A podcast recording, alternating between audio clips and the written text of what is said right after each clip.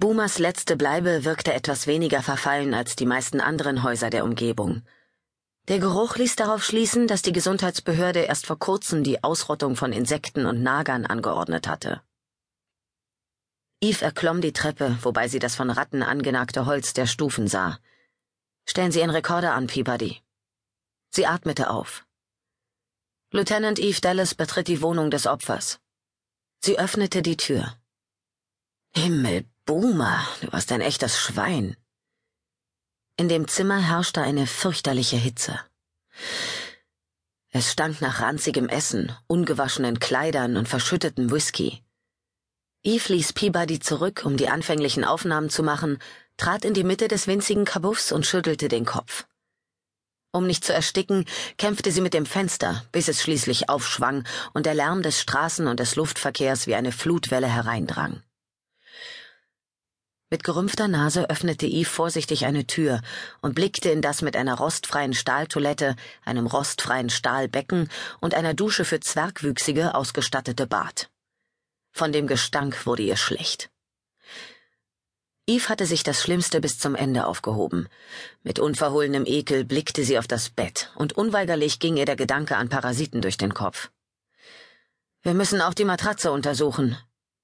Unter der Matratze waren zwei kleine Pakete festgemacht. Eins enthielt ein seltsames hellblaues Pulver, das andere eine versiegelte Diskette. Lassen Sie uns von hier verschwinden, Sie wartete, bis Peabody die Kiste mit den Disketten in den Flur hinaustrug.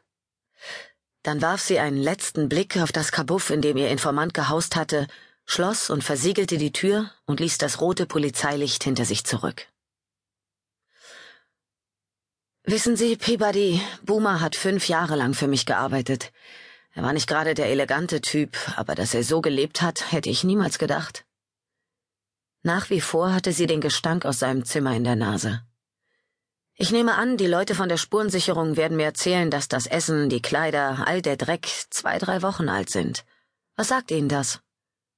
Dass er sich dort eingesperrt hatte. Dass er entweder so besorgt, so verängstigt oder einfach nur so beschäftigt war, dass er alles andere vernachlässigt hat. Genau. Lassen Sie uns frische Kleider holen und dann gucken wir uns die Diskette an. Was zum Teufel ist denn das? Eve starrte stirnrunzelnd auf ihren Monitor und spielte gedankenverloren mit dem schweren Diamanten, den sie um den Hals trug. Eine Formel? Das habe ich mir selbst bereits gedacht, Peabody. Sehr wohl, Madame. Peabody trat einen Schritt zurück. Eve studierte die Mischung aus Zahlen, Buchstaben und Symbolen und begann zu schielen. Mein Gerät ist nicht auf solche Sachen programmiert, also müssen wir das Ding wohl ins Labor schicken. Sie trommelte ungeduldig mit den Fingern auf dem Schreibtisch. Wenn mich jemand fragen würde, würde ich die Vermutung äußern, dass dies die Formel für das Pulver ist, das wir gefunden haben.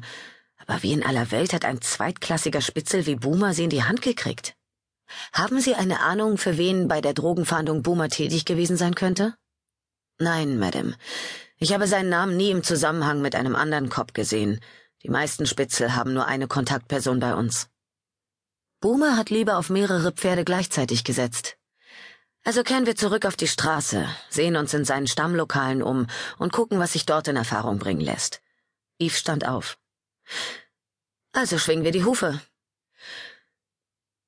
Es war bereits nach drei, als sie durch die Haustür wankte, über den Kater stolperte, der beschlossen hatte, die Eingangshalle zu bewachen, und sich blind in Richtung Treppe tastete.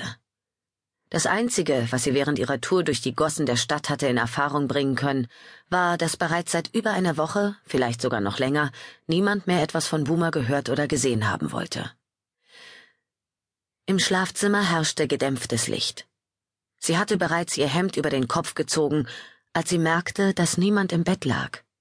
Zunächst wallte Enttäuschung, dann jedoch echte Panik in ihr auf. Sie drehte sich um, um in ihr Büro hinaufzugehen, als jemand durch die Tür kam und, ähnlich einem Gefühl der Scham, heiße Erleichterung in ihr aufstieg. Ich dachte, du wärst weg.